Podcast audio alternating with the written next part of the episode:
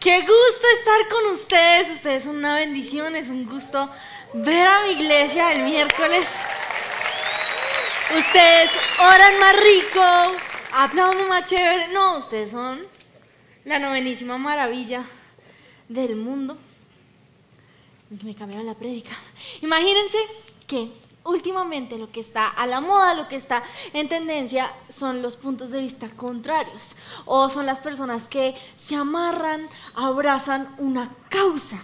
Y muchas veces podemos ver que hay personas que viven por una causa, que viven por un movimiento, que su razón de ser, casi que su identidad, se convierten en estas causas.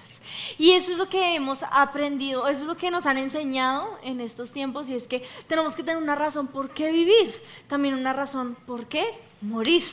Y yo tenía un profesor en la universidad, miren, el Señor nos puso como siete documentales acerca de por qué debíamos ser veganos.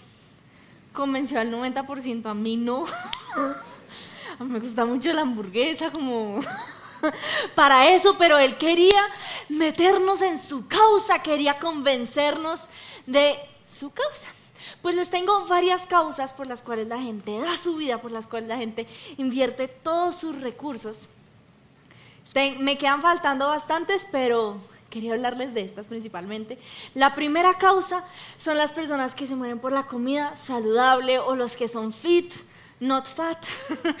y esta gran causa se divide en mini causitas como los que dicen, no, la dieta keto, que es mejor para los diabéticos, o no, la mejor dieta es la que tiene poca, poco carbohidrato, otros dicen que mucho carbohidrato, que la lechuga, que la fruta, que esto, que lo otro, que la dieta del doctor Jaramillo, todo el mundo tiene diferentes dietas, se ríen porque tienen un tío que les comparte video. Todos tenemos múltiples causas por las cuales queremos vivir, queremos, ah, o los de comida saludable se mueren por esta causa. La siguiente causa son los que se mueren por el fútbol. Entonces están los que van, ellos, los del Barça, no yo, los del Madrid, los de Barcelona, los de Millos. También, jamás he visto un partido. También están los que son apasionados por la leche. Los llamo los ordeñadores. Entonces están los que dicen que la mejor leche es la leche de vaca y yo voy por ellos. Hay otros que dicen que la de la cabra. Imagínense que también le sacan la leche a los búfalos. Me enteré hoy. Y también están los que creen que pueden ordeñar a las almendras, al coco y al arroz. En fin. Al que le guste, que le guste, a mí no. Hay otras causas, como por ejemplo los que defienden a las personas o los que en sus empresas quieren defender en contra del acoso sexual o también en los colegios o en las universidades. También hay causas en contra del bullying. Hay causas también que se pelean el uno con el otro. Entonces está la causa del pro vida que está en contra de la causa pro decisión. También hay otra causa que se pelea con otra causa, que son los que son pro a la legalización de las sustancias y los que están en contra de esa dicha legalización. También está la causa de los protectores de animales, como mi profesor, que lo que ellos predican o lo que ellos enseñan es que no se debe comer del animal. Pero no solo eso, sino que hay unos que lo llevan a otro punto, que es que tampoco se debe consumir nada que provenga, provea, sí, no sé, esa palabra, el animal. Entonces no se puede tomar leche, por eso hay que tomar almendras y toda la cosa. También está otros que se pelean, que son los del feminismo, en contra de los que son machistas. Y finalmente, hay algunos que creen que bañarse con agua caliente es lo mejor que existe. En cambio, hay otros que creemos que el agua fría es para las matas. Pues hoy yo quisiera hablarles acerca de una causa que es la única causa que vale la pena arriesgar la vida o que vale la pena ser sacrificado Hoy yo quiero hablarles acerca de este libro por si no sabían, es la Biblia. Y no quiero hablarles acerca de lo que dice este libro, de lo que es este libro, sino de lo que contiene este libro. Este libro contiene el Evangelio de Dios. Y este libro es la razón por la cual debemos dar nuestra vida. ¿Y qué pasa con este libro? ¿Qué pasa con esta causa? ¿Qué pasa con esta creencia? Pues ustedes sabían que este libro es perseguido en 52 países. ¿Ustedes sabían que este libro es perseguido en Colombia? ¿Ustedes sabían que poseer, leer o utilizar este libro en muchos países puede significar, ya sea en la cárcel, en un campo de concentración que termina en la muerte,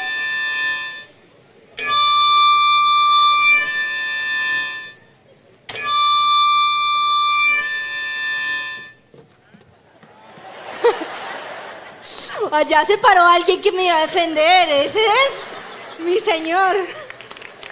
Ese era el riesgo que alguien se subiera y ¡ta!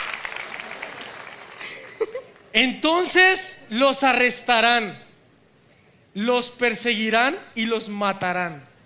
En todo el mundo los odiarán por ser mis seguidores. Mateo 24, 9. Este libro, que es la Biblia, pues que a propósito no es una Biblia, no, no me atreví a tirarla al piso. Pero la Biblia es, o lo que contiene, que es el Evangelio de Jesús, es la mejor causa. Pero es un libro que está siendo perseguido. Como les decía, tener esta, esta Biblia puede significar cárcel, trabajo forzado, ser extraditado del país o en el peor de los casos puede terminar en la muerte. Ustedes sabían que la Biblia en Colombia, a causa de una causa, que no será mencionada, es ilegal traducirla a las comunidades indígenas. Porque dicen que esa otra causa dice que no debemos irrespetar las creencias de dichos indígenas. La Biblia también es atacada en Colombia y nosotros vivimos en la burbuja de la ciudad, pero en muchas partes de Colombia se persigue esta, seguir, tener la Biblia. Ustedes sabían que somos el puesto número 30 de persecución de la Biblia. Y esto nos muestra que realmente no todas las causas valen la pena seguirlas. No todas las causas tienen un buen fundamento. Pues Inclusive podemos decir que todas las otras causas se oponen al cristianismo. Como cristianos, en el pasado fueron muy perseguidos en el presente somos perseguidos de cierta manera y en el futuro pues no sabemos qué va, a pasar. Y por eso quisimos venir a, decirles esto, a mostrarles el por qué vale la pena seguir la causa del Evangelio de Jesús y por qué eso es lo que tenemos que estar arraigados. ¿Por qué? Porque hoy en día también podemos ser perseguidos. Por ejemplo, cuando estoy en mi trabajo, imagínense que yo cuando estaba trabajando antes de trabajar en la iglesia, pues se enteraron que yo era virgen y que pues no, iba a tener relaciones sino hasta cuando me casara. Y fueron todos. No, sí, yo, no voy a tener sexo hasta casarme. ¿Qué? ¿Cómo así? ¿Eso existe? Eso todavía existe, ¿cómo así? Y en ese tipo de momentos nosotros podemos decir, uy, no, qué oso, yo cómo no voy. No, el jefe llegó con trago, el jefe llegó con vino para seguir de largo, uno como dice que no, uno solo decir, no, la verdad es que yo no tomo, ¿y por qué no toma? Hay una, una, una que le va a hacer malo, hay una, una, es que su Biblia dice que una es pecado, no, hay una, una, y no, ay, ay, bueno. Nos hacen, pues sí, bullying o nos atacan porque nosotros pensamos diferente, porque nosotros leemos la Biblia en la mañana. Yo me acuerdo que una vez yo estaba en la universidad, pues yo oía alabanza en el carro y yo llegué a la universidad, clase de 7 de la mañana, y tenía pegada una canción, entonces canté, aleluya. Y mi profesor, ay, aleluya, alabado sea Jehová, mi señorito Chucho. Y yo, no debo pegarle a la gente en público. Y menos si es mi profesor. Menos si es mi profesor. Respiro. Pero somos perseguidos. Yo sé, no nos tiran piedras. Yo sé, no nos queman pero eso es persecución en cierto sentido. Y más si nos da cierta pena, cierta vergüenza o nos, o nos contenemos para hablar de nuestra fe. En la iglesia estamos con toda, pero salimos con gente que no es cristiana y, ay, ¿usted qué hace los fines de semana? No, voy a una iglesia, sí, una iglesia. Está ahí por la suba, no sé si la ha escuchado hablar. Pasa, pasa. Entonces, queremos ilustrarlo de la siguiente manera.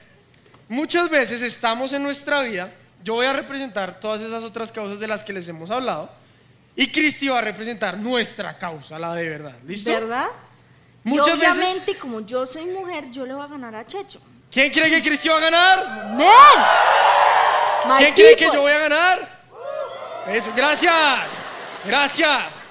¿Saben quiénes son los fuertes de la casa? Muchas veces nos sentimos así. Que sirvan A la cuenta de tres. todos los carbohidratos que O bueno, dale, jala. Uno, dos, tres. Te amo. Yo hago fuerza, tampoco hay que hacer el ridículo en serio. Muchas veces nos sentimos así. Muchas veces nos sentimos solos. Muchas veces ante todas esas otras, causas sentimos que ellos tienen más fuerza, más presión. Y si yo no termino convirtiéndome como ellos, al menos por un momento, medio untándome, dándoles eh, satisfacción por un segundo para que me dejen de molestar, entonces yo voy a perder y ellos terminan jalándome hacia su, hacia su lado. Y en la Biblia vemos una historia muy parecida. Imagínense que Sadrach, Mesach y Abednego eran israelitas.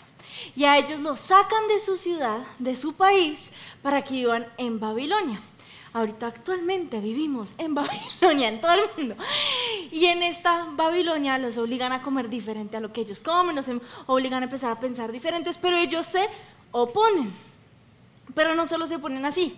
Imagínense que levantan una estatua y dan un decreto que dice que todo el mundo tiene que postrarse, arrodillarse ante esa estatua. Y uno de los diez mandamientos dice que ellos no debían hacer eso. Entonces cuando se levanta esta estatua y está, yo qué sé, mientras cantaban el himno nacional, estaban, pues yo me lo imagino No, así. ¿quién- sonaban unas trompetas o algo por el estilo, quién sabe. Todo el mundo se postra, pero ellos permanecen de pie. Y es que así es como nosotros nos sentimos. Bicho raro. Nos sentimos como el extraño, nos sentimos como el que es diferente, nos sentimos como, como el cristianito, como el, el ñoño. ñoño, el retrógrada, el que no evoluciona, El que piensa el que no pasa la página. viviendo según lo que dice un libro, tu mente. cosas que pasan. Entonces, ellos no se postran delante de esta estatua. ¿Y qué pasa? El rey Nabucodonosor los llama y les dice, arrepiéntanse. Y ellos le dicen, no. Él dice, entonces los voy a mandar al horno de fuego. Y ellos le dicen, bueno, hágale mi señor. Y los mete en el horno de fuego y están en el fuego y de la nada ocurre lo siguiente. Daniel 3 del 24 al 25 y también el versículo 27.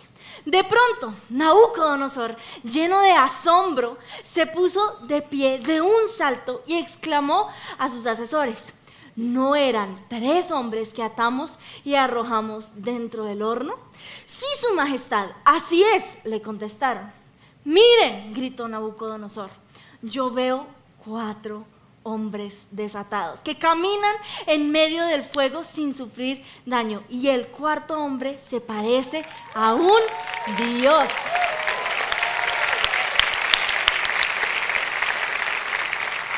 El versículo 27 dice, no se les había chamuscado ni un cabello, ni se les había estropeado la ropa, ni siquiera olían a humo. Cuando defendemos el nombre de Jesús y no nos postramos ante un ídolo falso, aunque todo el mundo se arrodille y nos echen a un horno de fuego, Él, Jesús, va a estar con nosotros en medio de las llamas. Tenemos esa confianza. Podemos ser el, no- el ñoño del trabajo, podemos ser el bobo, pero ¿saben qué? Ya no estamos solos. Ahí nomás entre las llamas. Entonces sí, Tomás puede ser disque que muy fuerte y eso y lo otro, pero va a haber alguien más entre las llamas conmigo. Pueden subir mis acompañantes de llamas, por favor. Los acompañantes de llamas, por favor. acompañantes llamistas. Ahí vienen. Uno las llamas.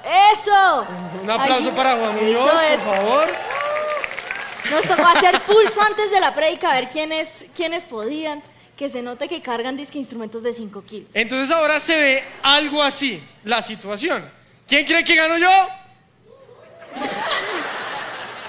Gracias. ¿Quién cree que gana ellos?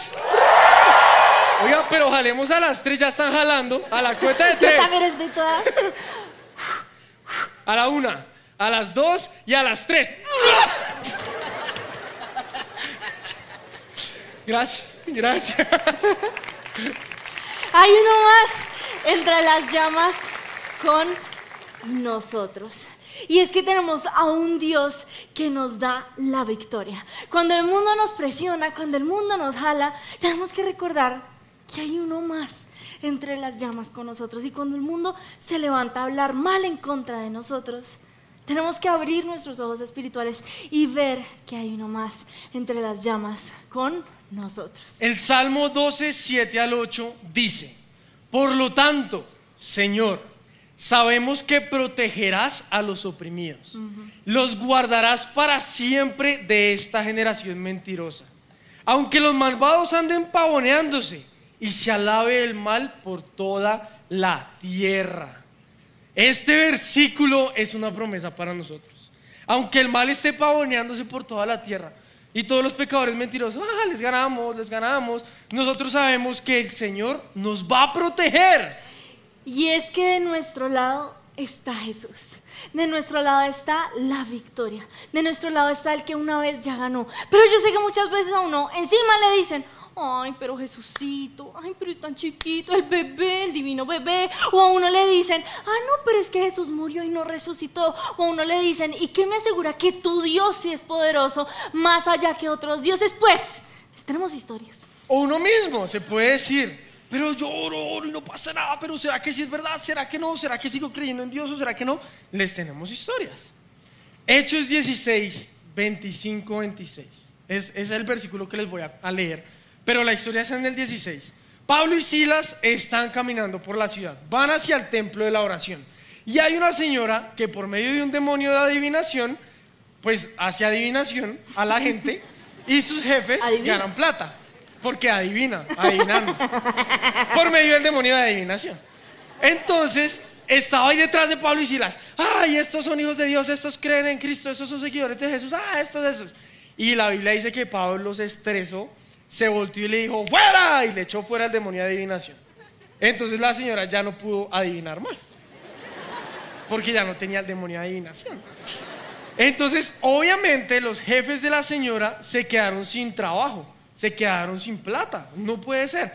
Agarran a Pablo y a Silas, los amarran, los echan a la cárcel, los amarran de brazos, de piernas y en la cárcel más profunda. Y miren lo que dice el versículo 25 y 26. Alrededor de la medianoche, Pablo y Silas estaban orando y cantando himnos a Dios. Y los demás prisioneros escuchaban. De repente hubo un gran terremoto y la cárcel se sacudió hasta sus cimientos. Al instante todas las puertas se abrieron de golpe y a todos los prisioneros se les cayeron las cadenas. El Dios de los terremotos que te libera está contigo en medio de las llamas.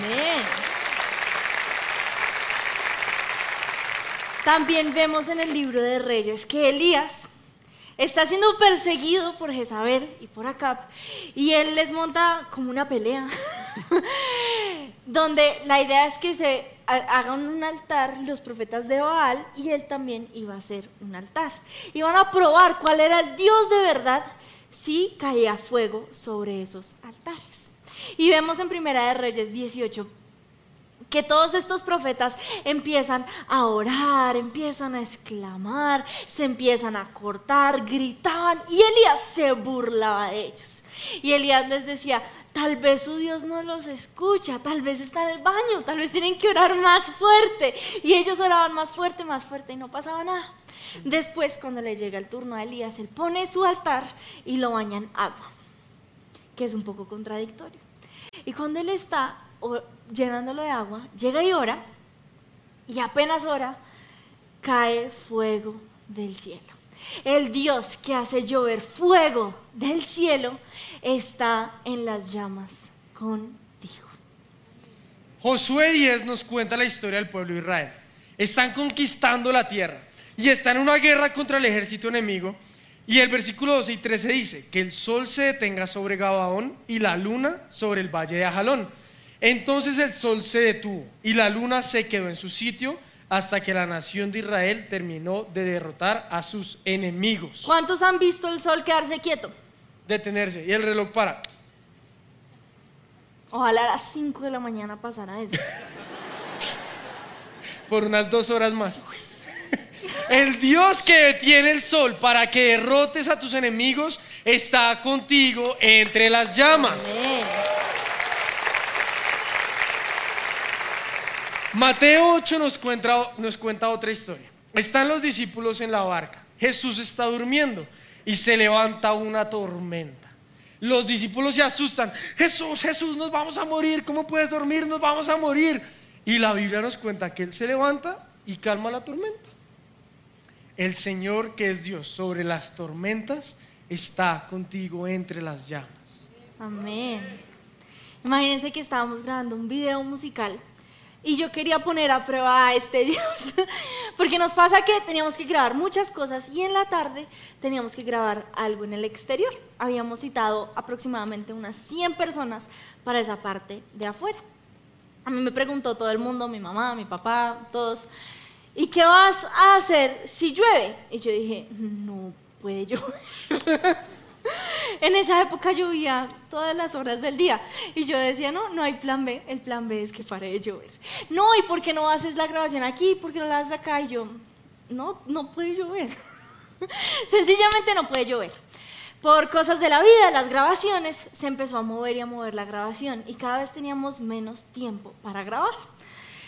Acabamos nuestras grabaciones, llovió, paró de llover, llovió, paró de llover en el día y cuando dijimos, vamos a grabar, empezó a llover. Nos tocó meter a las 100 personas que teníamos al teatro. Y mientras estaban ahí, yo estaba mirando la nube, yo les dije, oren, clámenle a Dios que pare llover. Y yo veía la, la nube y cada vez se acercaba más y yo...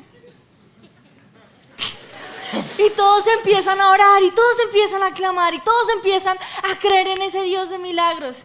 Y yo, le, y yo los miraba a ellos orar y miraba al cielo, la nube, y miraba a Dios y los miraba a ellos y al cielo y a la nube. Y yo me empecé a estresar, yo me empecé a angustiar, yo empezaba a ver que el día cada vez era más corto. Y yo le dije, tuve una oración atrevida con Dios. Pero es que ahí había niños de 11 años orando. Y uno volteaba a verlos así, con sus manos en alto, clamando por un milagro. Y uno veía a estas 100 personas creyendo que Dios iba a hacer que parara la lluvia. Y yo le dije a Dios, Dios, por amor a esos, por favor, para de llover. ¿Y adivinen qué? Paro de. Sadrach, Mesach y Abednego están siendo perseguidos porque se oponen a postrarse ante una estatua del rey. Ahora yo aquí quiero aclarar algo, y es que cuando piden que se postren, ellos no empiezan a decir, tú te vas a ir al infierno, tú, pecador incircunciso, no. Su gran oposición al imperio de Babilonia, al mundo, era quedarse parados. Y es que nosotros tenemos que empezar a, a, llenarnos de ese coraje cuando nos dicen cosas que se oponen a lo que dice la Biblia. Cuando empiezan a decirnos es que este pensamiento no es el correcto, tenemos que llenarnos de coraje y quedarnos parados. Porque eso fue lo que hicieron Sadrach, Mesach y Abednego. Pero no se trata de echar ahora nosotros al horno del fuego a los que están siguiendo otras causas. Se trata de ser diferentes y mantenernos en nuestra uh -huh. posición por la causa que seguimos. Y por la causa que seguían Sadrach, Mesach y Abednego, los condenaron a una muerte en un horno de fuego. Y no solo una muerte, sino a una muerte lenta. Los meten a este horno de fuego y ellos no sabían, no sabían si iban a salir de ahí. El versículo de Daniel 3, del 16 al 18 dice, Oh Nabucodonosor, no necesitamos defendernos delante de usted. Si nos arroja al horno ardiente, el Dios a quien servimos es capaz de salvarnos. También dice, Él nos rescatará con su poder, su majestad. Pero lo que más me gusta es esta siguiente frase. Pero aunque no lo hiciera, deseamos dejar en claro ante usted que jamás serviremos a sus dioses ni rendiremos culto a la estatua de oro que usted ha levantado. Cuando levantan esta estatua de oro, ellos pudieron haber dicho, no, pues nos vamos a quedar parados porque Dios nos va a rescatar. Pero ellos no sabían que Dios los iba a rescatar. Ellos no sabían el final de la historia, entra Jesús, todos somos felices. No, cuando todo el mundo se postra, ellos dijeron, nos van a matar. Pero aún que Dios no nos rescate, no pararemos de creer en Él. Ellos creían en Dios, porque ellos dicen, sabemos que Dios nos va a rescatar. Pero ellos no servían a Dios por lo que Él hace. Ellos servían a Dios por quien es. Y por eso su oración es, aunque no nos rescate, le voy a dejar en claro que no me voy a postrar ante sus dioses. Eso es lo que nosotros tenemos que hacer. Yo sé que Dios me va a respaldar, pero aunque no me respalde, quiero dejarte claro, compañero de oficina. Quiero dejarte claro, compañero universitario. Quiero dejarte claro, compañero de redes sociales, que no me voy a postrar ni voy a hacer lo que tú estás haciendo, porque yo sé cuál es mi causa. Ojalá nosotros tuviésemos ese tipo de coraje para defender a la Biblia cuando nos hablan mal de ella. Ojalá nosotros tuviésemos ese coraje, o si tan solo tuviésemos ese coraje para defender nuestras creencias como lo defienden ellos. Si tan solo nosotros nos indignáramos como otros se indignan en contra de sus creencias, nosotros podríamos responder, aunque Dios no nos rescate del horno, seguiremos creyendo Pues Mateo 24, 9, que fue el, el versículo que leí al puro principio, dice, entonces los arrestarán, los perseguirán y los matarán. En todo el mundo los odiarán por ser mis seguidores. Y es algo que vivieron los discípulos, es algo que vivimos de cierta manera hoy en día y es algo que no sabemos si en el futuro, lejano, cercano o, o nunca o ya, quizá empecemos a vivir. Como novia de Cristo, posiblemente vamos a vivir persecución. Pero tenemos que saber y mantenernos firmes en la causa que seguimos. Una vez me preguntó, bueno, Checho, es decir, una persona, tú, me preguntó, ¿qué pasaría si se volviera ilegal en Colombia predicar el Evangelio? Yo le dije, pues nos vamos a Australia, te sacamos la visa, cero grave. Y después dije, catacumbas. Buscamos cómo predicar el Evangelio escondidas. Yo quiero preguntarles algo y quiero que se hagan esta pregunta con toda honestidad. ¿Ustedes están dispuestos a dar su vida por el reino de Dios?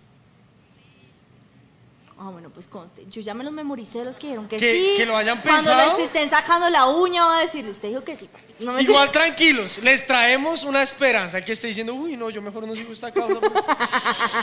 les tenemos el porqué, les tenemos la razón. Pero antes hay una historia espectacular. Imagínense que fuimos a Israel, el- la iglesia organizó un viaje, bueno, la cooperativa de la iglesia organizó un viaje y preciso en ese viaje fueron todos nuestros discípulos y era un viaje a Israel. Y estábamos en Israel, aquí estuvo Jesús, pasó esto, pasó lo otro, no, divino, ay, sí, Israel. Pero después salimos de Israel y fuimos a un país musulmán. Yo nunca había ido a un país musulmán. El primo de mi papá es, era misionero en un país musulmán y como que todas las historias que él me había dicho no las había entendido. Y nos pasa que un día se van todos los que iban en este tour a una de las actividades que les tenían y nosotros nos quedamos de compras, así lo más de tranqui. Cuando nos mandan un video, de nuevo, en un país musulmán, de nuestras ovejas grabando un TikTok, No les da bailando, dice que hay que celebrar. Tranquilo, tranquilo. Pero la letra dice Jesús es rey sobre la creación. Y después nos dicen, el guía, que es musulmán, está histérico. Porque están cantando, hay que celebrar en un país musulmán. Acto seguido yo googleo, ¿nos pueden meter a la cárcel? Si proclamamos el nombre de Jesús. Pero es que el nombre de Jesús es la única causa por la que vale la pena dar la vida. El nombre de Jesús es la única. por la que vale la pena ponerse en riesgo. El nombre de Jesús es la única causa que nos promete salvación. Es la única que nos promete vida eterna. Es la única que nos promete una vida después de esta vida. Miren lo que dice Apocalipsis 7, 16 al 17. Nunca más tendrán hambre ni sed. Nunca más les quemará el, color del, el calor del sol. Pues el cordero que está en el trono será su pastor. Él los guiará a manantiales del agua que da vida.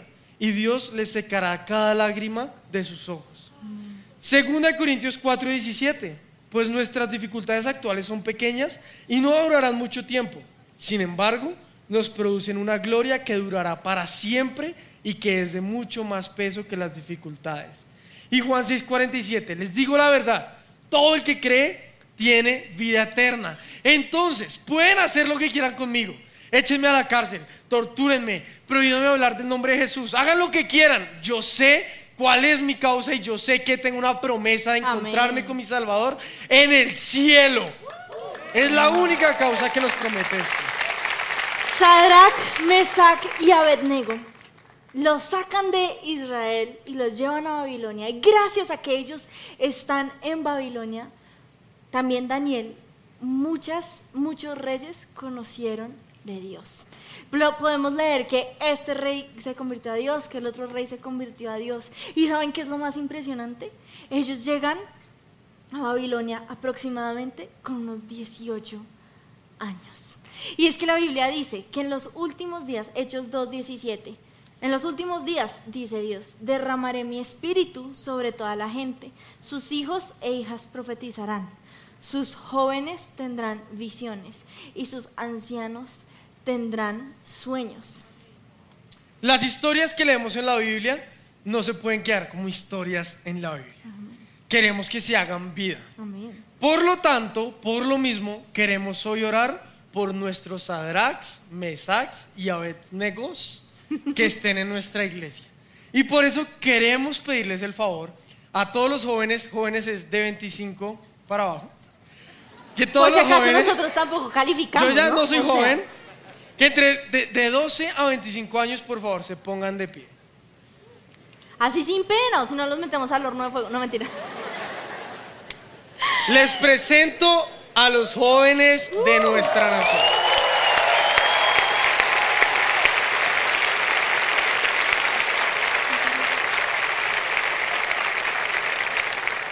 Y queremos orar por ustedes, porque de ustedes, ahorita les vamos a leer cómo termina la historia, pero de ustedes puede salir muchas cosas buenas para nuestra ciudad y para nuestro país. Entonces vamos a orar todos.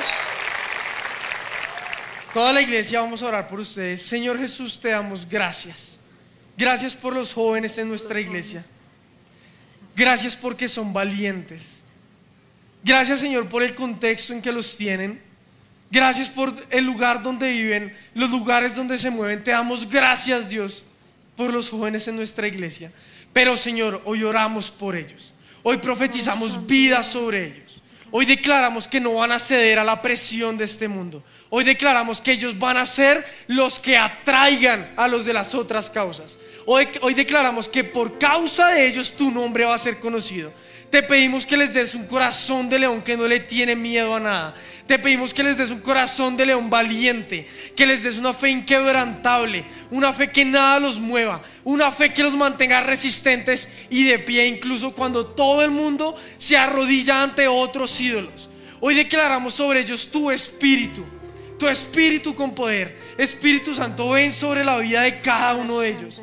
Que te puedan sentir, que estén convencidos de su fe, que estén convencidos de su causa, de tu causa, de tu nombre. Y que por la fe que se ve en cada uno de ellos, tu nombre sea conocido. Al punto que el rey de nuestra nación se postre delante de ti. Y queremos pedirles a todos los otros que se pongan de pie. Antes de terminar, queremos leerles, como dijo Tomás, el final de esta historia.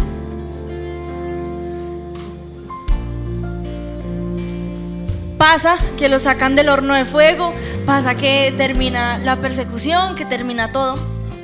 Y Nabucodonosor dijo, alabado sea el Dios de Sadrach, Mesach y Abednego envió a su ángel para rescatar a sus siervos que confiaban en él. Desafiaron el mandato de rey y estuvieron dispuestos a morir en lugar de, de servir o rendir culto a otro Dios que no fuera su propio Dios. Miren esto. Por lo tanto, yo decreto, si alguien, cualquiera sea su raza, nación o lengua, habla en contra del Dios de Sadrach, Mesach y Abednego, será despedazado y su casa será reducida a un montón de escombros. No hay otro Dios que pueda rescatar de esa manera.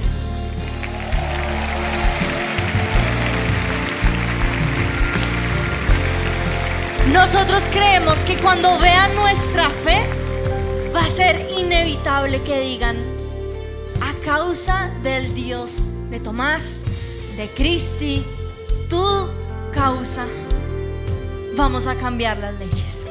Y queremos decirles algo, se posiciona un nuevo presidente este fin de semana. No importa si estamos pro o contra, no vamos a hablar acerca de eso. Vamos a hablar lo que dice la Biblia.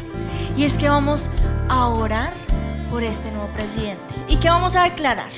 Vamos a declarar lo que acabamos de leer.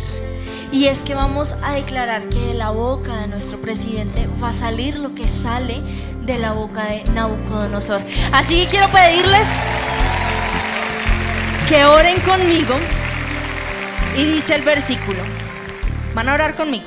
Por lo tanto, yo decreto que si alguien, cualquiera sea su raza, nación o lengua, habla en contra del Dios de Sadrach, Mesach y Abednego, será despedazado y su casa será reducida a un montón de escombros. No hay otro Dios que pueda rescatar de esa manera. No hay otro Dios que sea más poderoso que tú.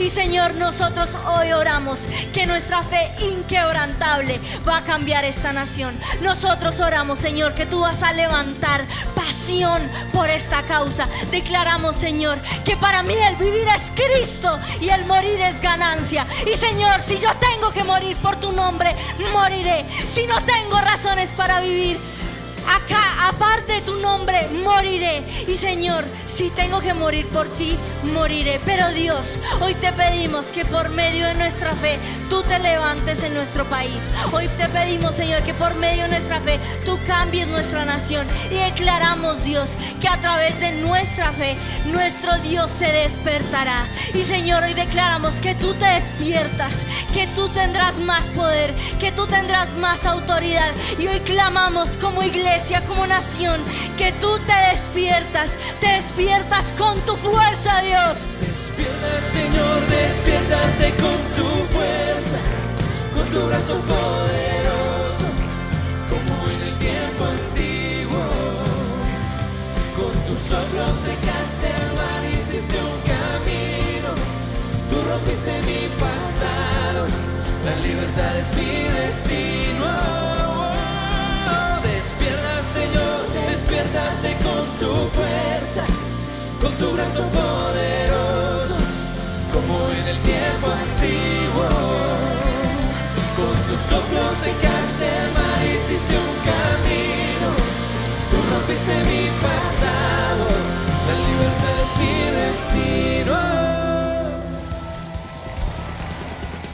Si les gustó este video, pueden suscribirse al canal de El lugar de su presencia en YouTube. De esa manera gozará de todos nuestros beneficios.